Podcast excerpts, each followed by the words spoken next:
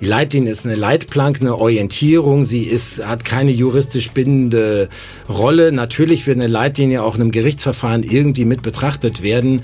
Ähm, was letztendlich den, äh, den Ausschluss gilt, wenn es wirklich zum Schwur kommt, ist die Datenlage und die Evidenz. Und dann braucht's, wenn es einen Prozess um irgendwas gibt, dann vielleicht einen Gutachter, der das nochmal bewertet. Aber dass allein auf Basis der Leitlinie eine Therapie dann nicht erstattet wird, ähm, halte ich für theoretisch.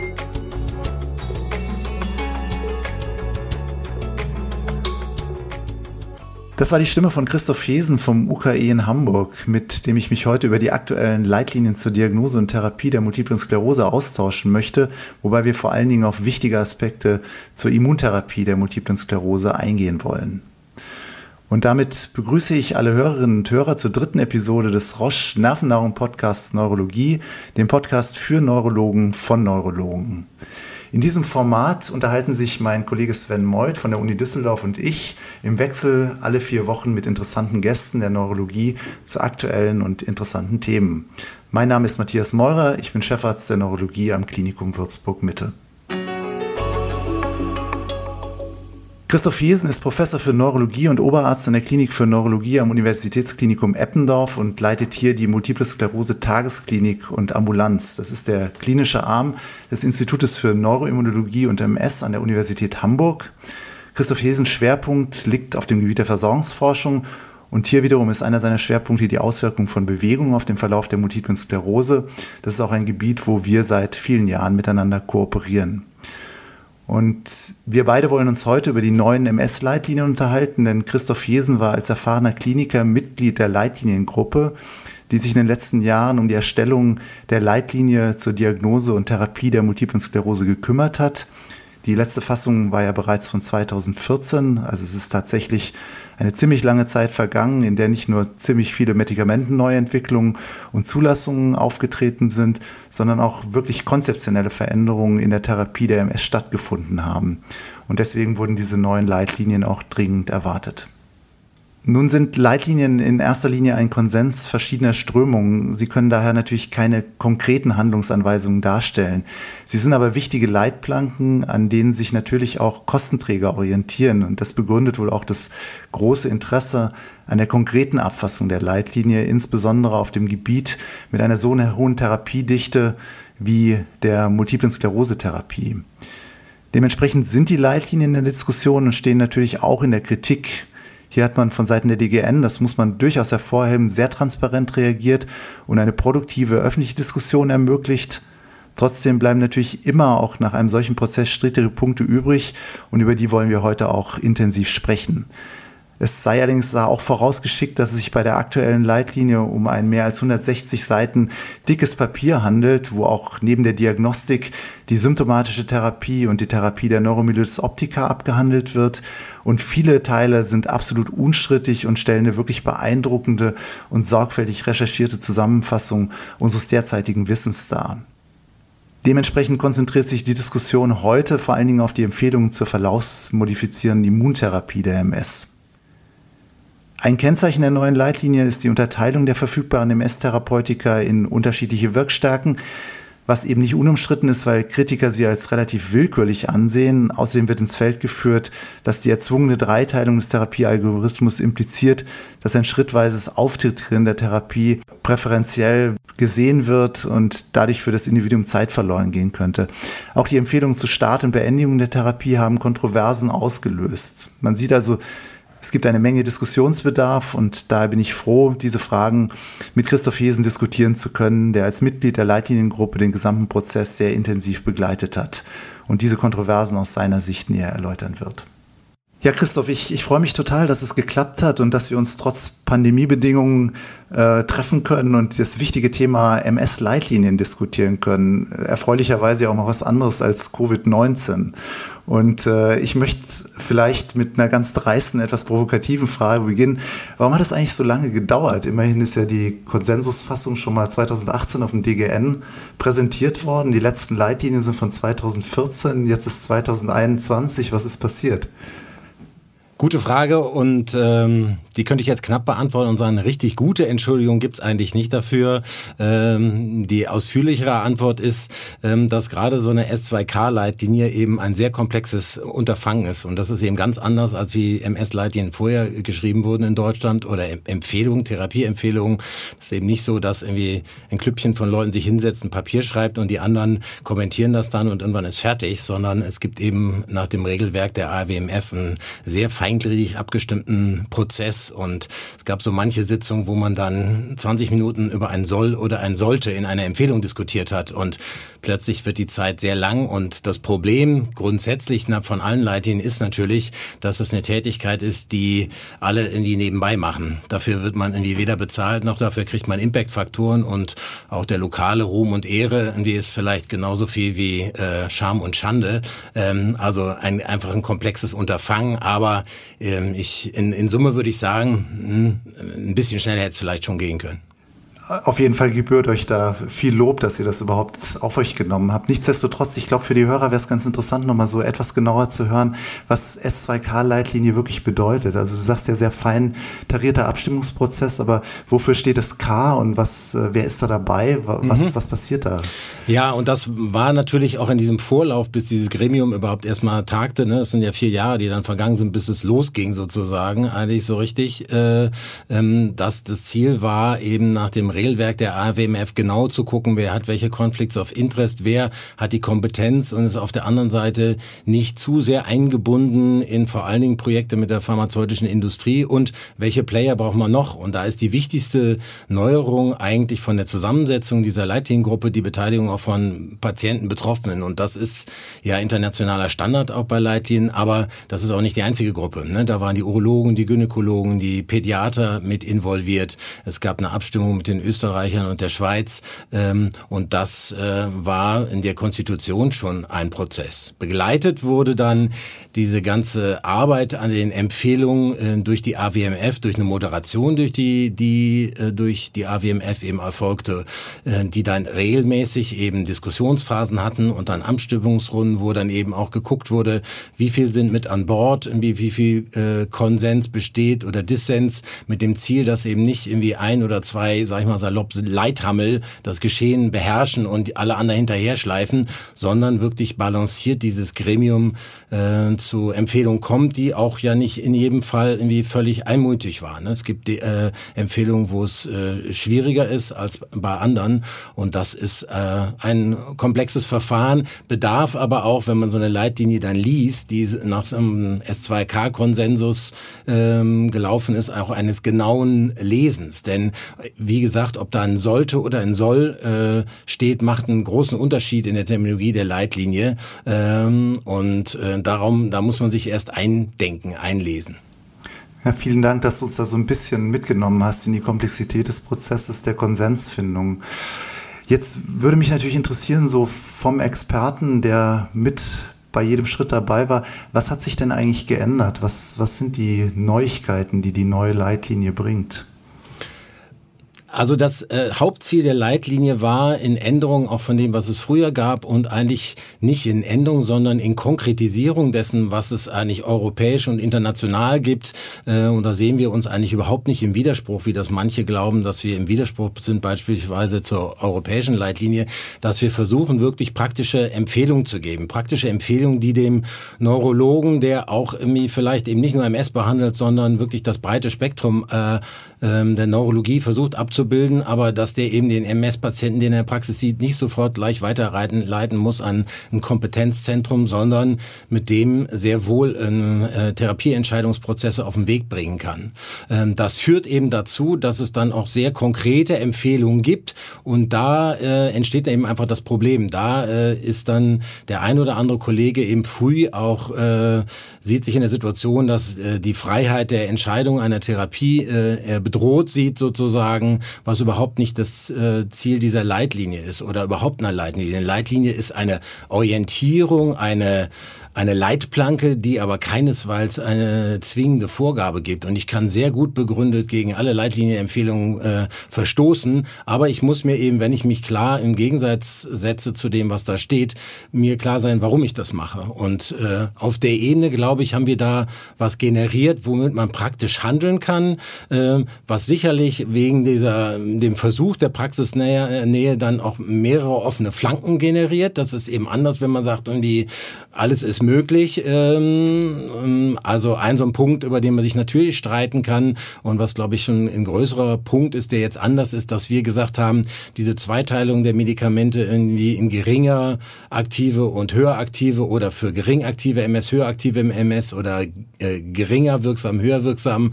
Die Zweiteilung entspricht eigentlich nicht dem, wie wir praktisch umgehen. Im Grunde haben wir da noch eine Kategorie dazwischen und deswegen haben wir diese Dreierkategorie auf den Weg gebracht, die ganz viele Haken und Ösen hat und da kann man Seiten darüber füllen, weswegen das so vielleicht doch nicht richtig gut funktioniert. Aber für den klinischen Alltag halten wir das äh, für einen praktikablen Weg, mit so einem, äh, mit so einem Dreierschritt äh, unterwegs zu sein. Und weiter geht's dann mit solchen Dingen wie Definition eben der hochaktiven MS, äh, ähm, die Therapie naiv ist, also und da äh, äh, schließen wir uns ja eigentlich an, auch an die europäischen Empfehlungen. Da gibt's einen ECTRIMS-Konsensus, der eben sagt, ja, diese und jene Kriterien muss man anlegen bei einem Erstmanifestierten, den als hochaktiv zu klassifizieren, um dann eben auf einer einigermaßen soliden Datenbasis zu sagen, so, der kriegt jetzt eben auch eine hochpotente Therapie ab Erstmanifestation. Viel schwieriger ist es dann mit der Aktivität und dem Therapieversagen. Ähm, da streiten sich die Geister natürlich ähm, seit langem, wie viel neue Läsionen müssen dazu führen, dass man welche Eskalation betreibt.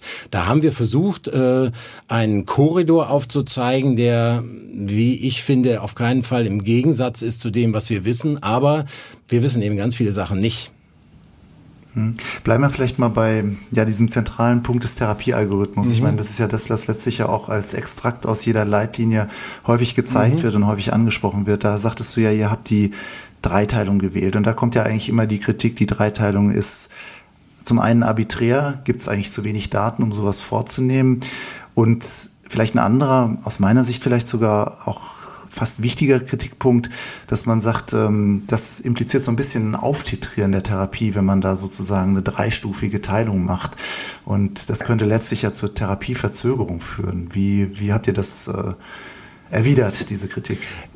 Ja, also ähm das äh, ist natürlich äh, schon länger ein Diskussionsthema, inwiefern wir wirklich äh, eine Vorgabe machen, in wie dass man sich ganz brav vom Interferon zum Alemtuzumab hochhangelt und haben versucht, dem Rechnung zu tragen, dass eben sowohl in der grafischen Umsetzung des Algorithmus als auch in den einzelnen Empfehlungen und dem Hintergrundtext ganz klar drin steht, dass man abhängig vom Aktivitätsstatus natürlich freie Bahn hat, auch eine hochpotente Therapie zu starten.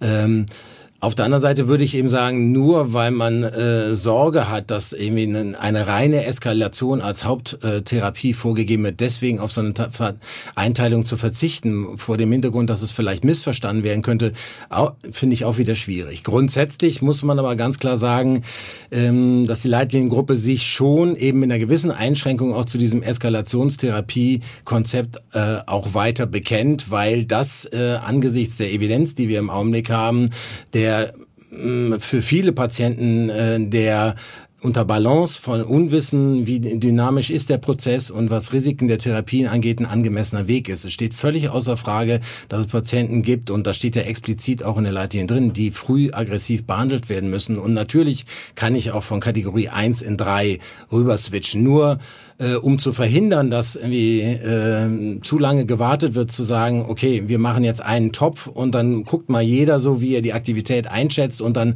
startet er mit dem äh, Interferon oder einem monoklonalen Antikörper.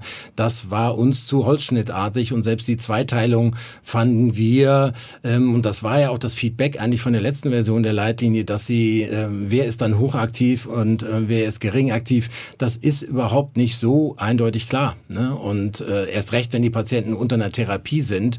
Ähm, insofern Ähm, man muss die Leitlinie natürlich gründlich lesen und wenn man irgendwie eine einzelne Empfehlung rausgreift und isoliert betrachtet, dann kann der Eindruck entstehen, okay, ich muss hier auf jeden Fall mit einem Interferon anfangen und äh, egal wie viel Herde der im ersten MR hat, äh, wenn man das Teil wirklich mit mhm. den Hintergrundtexten liest, dann gibt es überhaupt keinen Zweifel, dass es Patienten, sehr wohl Patienten gibt, die eine äh, frühe äh, aggressive Therapie brauchen. Aber erlaub mir vielleicht trotzdem mhm. da nochmal einzugreifen, weil du sagst natürlich, ihr wolltet praktische Empfehlungen geben mhm. und wollt es eben auch transparent machen für diejenigen, die jetzt nicht so im Feld zu Hause sind. Aber dann ist natürlich, wenn man so eine Stufeneskalation ähm, letztlich auch propagiert, die Gefahr natürlich schon da, dass sich derjenige, der nicht so viel Einblick hat, eben auch diese Stufen äh, abarbeitet und sich auf den Stufen bewegt. Ne? Ja, aber auch da ist eben die Frage, ist das wirklich eine Gefahr? Und ich meine, du, äh, du hast ja das, äh, äh, habe ich neulich zum ersten Mal gesehen, dich ja auch äh, da in der Versorgung, äh, in der Erhebung von Versorgungsdaten bemüht und eben auch festgestellt, dieser Schritt irgendwie zur Eskalation ist einer, der oft verzögert wird irgendwie und ob, äh, obwohl Aktivität da ist. Und da ist die Leitlinie ja auch sehr klar, indem sie sagt, wir machen keine horizontalen Wechsel. Also wenn jemand unter Interferonen äh, weiter Krankheitsaktivität hat, dann muss der irgendwie in einer Wirt Wirksamkeitskategorie äh, weitergeschoben werden. Also ist ja auf keinen Fall die Haltung zu sagen, ähm, ja, mit, äh, mit so einer Basistherapie bleibt man ewig unterwegs. Nur der andere Punkt ist halt, wir haben nach wie vor keine randomisierte Studie, die zeigt, irgendwie eine frühe invasive Therapie ist der weniger invasiven Therapie überlegen. Die wird es demnächst geben. Die werden wahrscheinlich auch zeigen, dass wir nach zwei, drei Jahren irgendwie ein bisschen Plus haben für eine invasive Therapie. Aber wir haben eben auch keine Daten Daten, wie es einem MS-Patienten geht, wenn der 15 Jahre Rituximab oder Ocrelizumab mhm. gekriegt hat. Äh, ne?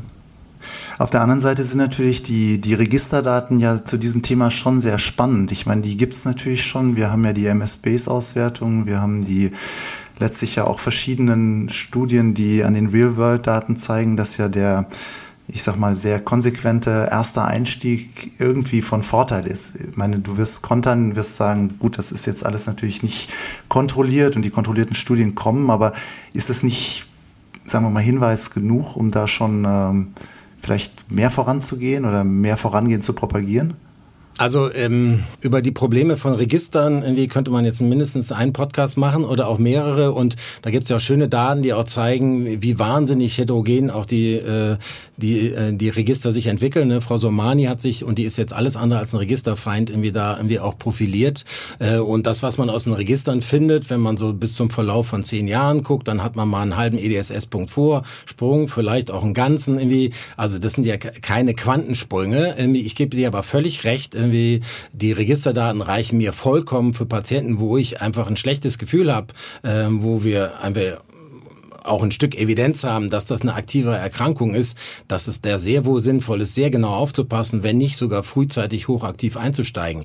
Die andere Seite, und das ist eben, generiert schon auch die äh, Ambivalenz, ist, dass die MS sich verändert. Ja, das, Wir haben immer mehr Patienten, wir haben wahrscheinlich immer mehr gutartige Patienten. Es gibt irgendwie eine neue Analyse aus dem deutschen Register, ja, im, ähm, ähm, publiziert Ende letzten Jahres, wo wir die nach benigner MS geguckt haben, wenn es das denn gibt, irgendwie wo man nach 15 Jahren irgendwie 50 Prozent EDSS 3 und kleiner gefunden hat. Das hätte vor 15 Jahren keiner gedacht, dass in so einem Standardregister nach 15 Jahren relativ wenig bis äh, kaum Beeinträchtigungen da sind. Und solange wir das nicht verstanden haben, wie die Prognose ist, auch der Erstmanifestierten unter McDonald's 2017, finde ich es schon schwierig, ohne randomisierte Studien zu sagen, so, wir müssen jetzt relativ breitflächig allen Patienten eine äh, gepulste oder eine Induktionstherapie kommen, zukommen zu lassen. Aber das ist ein schmaler Grad und ich sehe auf jeden Fall den Punkt, dass wir vielleicht irgendwie äh, in der Leitlinie eben doch äh, ein bisschen zu defensiv unterwegs sind und eben sehr diesen Sicherheitsaspekt auch betonen und dass dann so mancher Zauderer in der Versorgung, der nicht so fit im Feld ist, eben das auch nutzt, sozusagen ähm, weiter einigermaßen defensiv unterwegs zu sein. Aber die Leitlinie ist keine Basis, einen Patienten nicht zu behandeln, der eine aktive MS ist. Die Leitlinie ist auch keine Basis, ein Patient, der unter Krankheits, äh, unter Basistherapie Krankheitsaktivität hat, nicht zu eskalieren oder horizontal zu eskalieren. Das ist ganz klar nicht angesagt. Aber.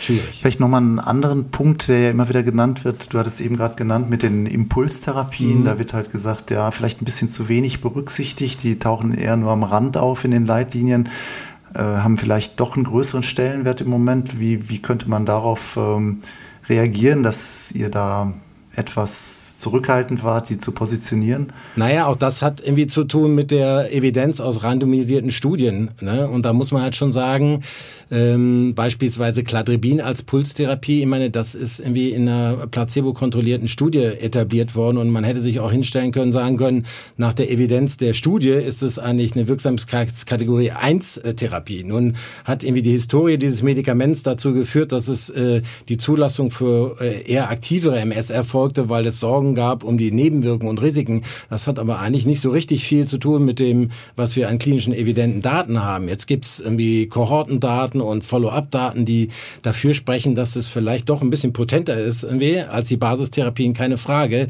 Aber zu sagen, wir haben jetzt irgendwie hier ganz klar ein Therapiekonzept, was erstens monstersicher ist und zweitens überlegen, ähm, da haben wir vielleicht Indizien für und ich würde mich freuen, wenn wir irgendwann zeigen, boah, da gibt's auch irgendwie bei anhaltenden Lymphopenien nach zehn Jahren überhaupt keinen Grund zur Sorge und wir wissen jetzt ja auch Covid impfen können wir super unter Cladribin, dann kriegt so jemand irgendwie zwei Zyklen irgendwie äh, von Cladribin und muss sich mit MS die nächsten zehn Jahre nicht mehr beschäftigen. Aber da, ne, real haben wir irgendwie eine Zulassungsstudie, irgendwie, äh, die extendiert ist und Kohortendaten ich glaube, da sind wir nicht. Und die andere Pulstherapie ist das Alentuzumab. Äh, da muss man sagen, ähm, das ist ein äh, sehr faszinierender Ansatz, der natürlich relevante Risiken hat. Ich finde diese ähm, Risikobewertung, wie sie dann aufgrund die, dieser mehr oder weniger dubiosen kardiovaskulären Ereignissen äh, meisten ja aus Amerika gegeben hat, nur begrenzt angemessen. Denn die Wahrscheinlichkeit, dass das wirklich zusammenhängt mit der Substanz, ist nicht groß. Und diese sehr dramatische, den Einbruch eigentlich in dem Einsatz von äh,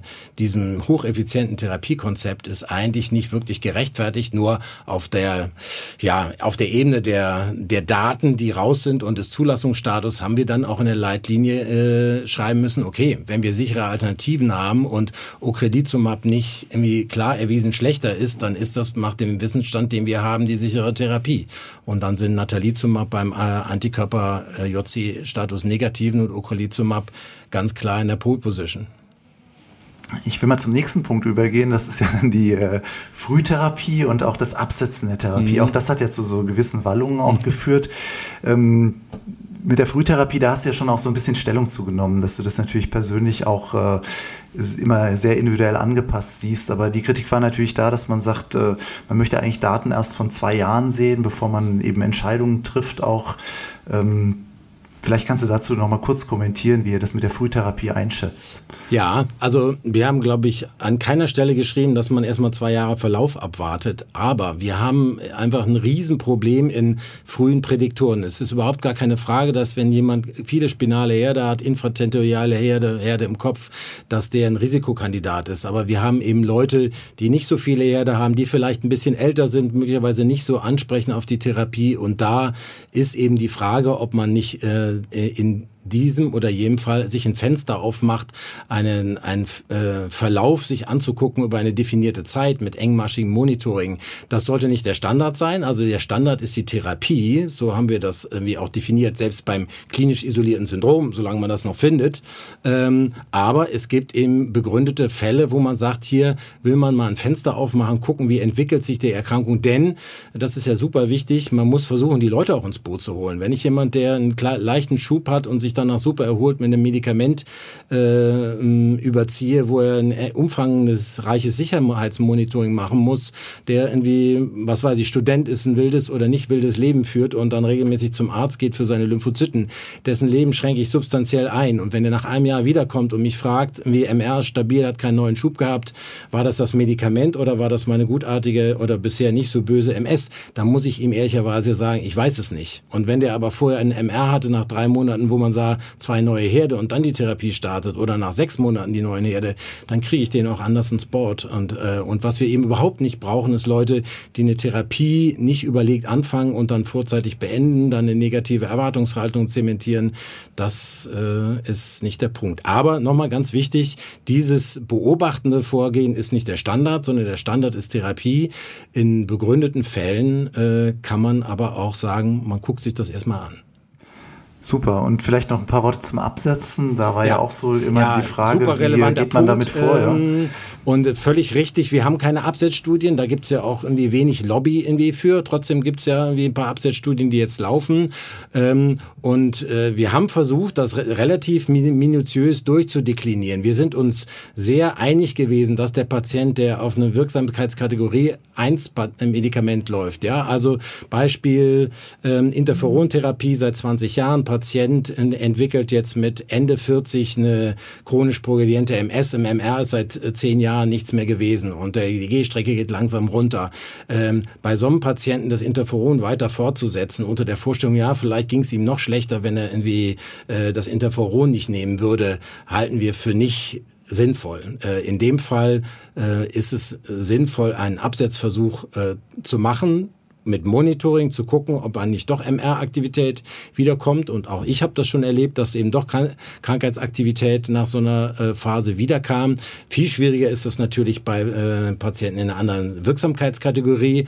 Und es steht außer Frage, äh, dass die Patienten, solange sie noch Aktivität haben oder nicht in der Progression gelandet sind, äh, das Absetzen eigentlich nur auf den expliziten Patientenwunsch sinnvoll ist. Aber Patienten kommen mit diesem Thema und wir wir können uns natürlich hinstellen und sagen, das ist ein Punkt, über den wir gar nicht diskutieren, weil das können die Patienten als Thema haben. Wir therapieren durch. Aber wenn man jetzt praktisch eine Guideline äh, liefern will, dann muss man auch eine Idee äh, liefern, okay, wenn denn der Patient kommt, wie geht man damit um? Und da glaube ich, haben wir eben was vorgeschlagen, wie man mit umgehen kann, dass es verantwortungsbewusst läuft, wo man vielleicht eines Besseren belehrt wird, wenn man dann eben merkt, ja, Patient will unbedingt absetzen, wir finden es keine gute Idee, er kriegt dann MR-Aktivität oder einen Schub und kriegt, kommt dann wieder an Bord. Manchmal muss man diesen Weg auch gehen. Ich meine, wir müssen uns halt klar sein, dass wir die Menschen über Jahre die äh, einer Medikation unterziehen, die glücklicherweise nicht viele hochdramatische, schwere Nebenwirkungen macht, aber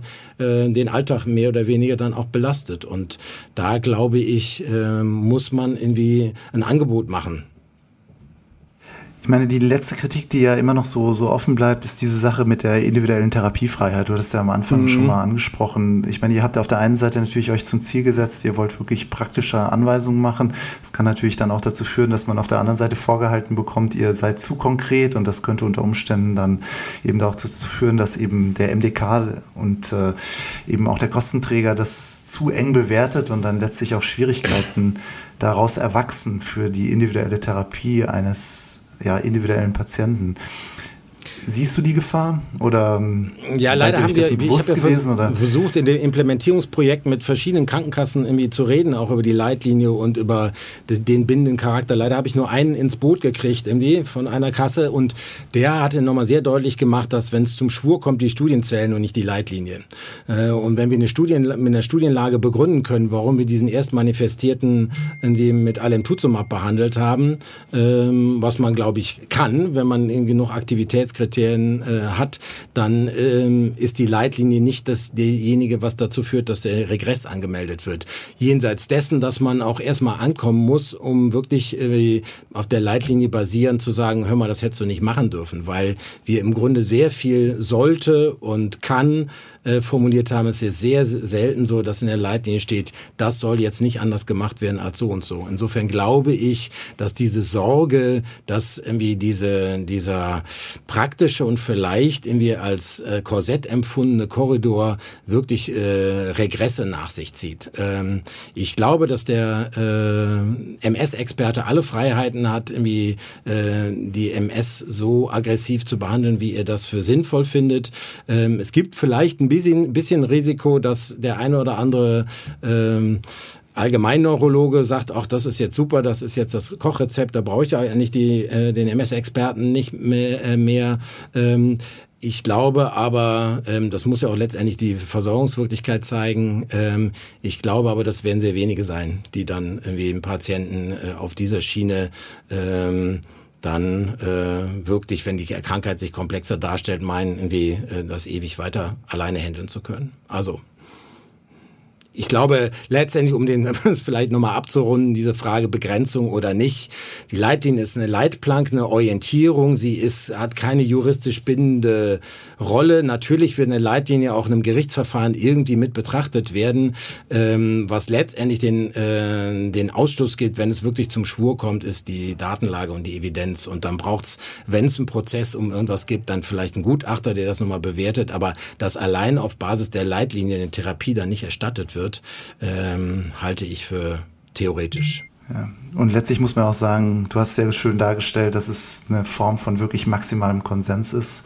Und da müssen natürlich auch bestimmte Dinge berücksichtigt werden an äh, ja, konsensfähigen Meinungen. Christoph, ich danke dir ganz, ganz herzlich, dass du uns so ja, kompetent Einblick in den ganzen Prozess gegeben hast und auch die, die einzelnen Punkte erläutert hast. Vielleicht so als einen abschließenden Kommentar noch, wie war der Prozess für dich persönlich? Ähm, Hast du es genossen oder bist du froh, dass es guter, Sehr guter ist? Punkt. Also ich würde mal sagen, da ist sehr viel Luft nach oben, weil äh, eine halbe Stunde über das soll oder sollte hier und da zu diskutieren, ist nicht immer effizient. Und ich glaube, die, die ganze Gruppe hat da gelernt und äh, was das Timing angeht, ich meine, es soll jetzt ja eine Living Guideline werden, die jährlich abgedatet wird. Und was ich mir unbedingt wünschen würde, dass diese Leitliniengruppe ein relativ offenes Gremium wird, wo Leute dazukommen und rausgeben und eben kein Closed Job, kein Club von Leuten, die irgendwann mal bestimmt wurden und dass da eine gewisse Fluktuation auch entsteht, so dass sie, dass das, wie sich das Ding entwickelt und das muss ganz sicher verbessert und abgedatet werden, auf ein anderes Level kommen, als wir bisher waren. Ich glaube, die Leute, die da in der Gruppe sind, sind alle dafür offen. Da gibt es keinen, der sagt,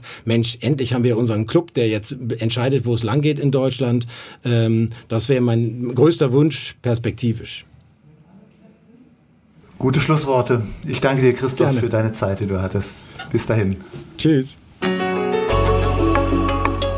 Ja, das war's für heute. Nochmal vielen herzlichen Dank an unseren heutigen Gast, Professor Christoph Hesen. Die nächste Episode des Nervennahrung Podcastes kommt in circa vier Wochen. Gastgeber ist dann, wie erwähnt, mein Kollege Professor Meuth aus Düsseldorf. Die bisherigen Episoden unseres Podcastes findet ihr, finden Sie auf allen gängigen Podcast-Plattformen Apple, Spotify und Google oder einfach googeln unter Nervennahrung Podcast. Geben Sie uns gerne Feedback in Form von Ratings und empfehlen Sie uns gerne direkt weiter. Wir hören uns an dieser Stelle dann in gut acht Wochen wieder. Bis dahin.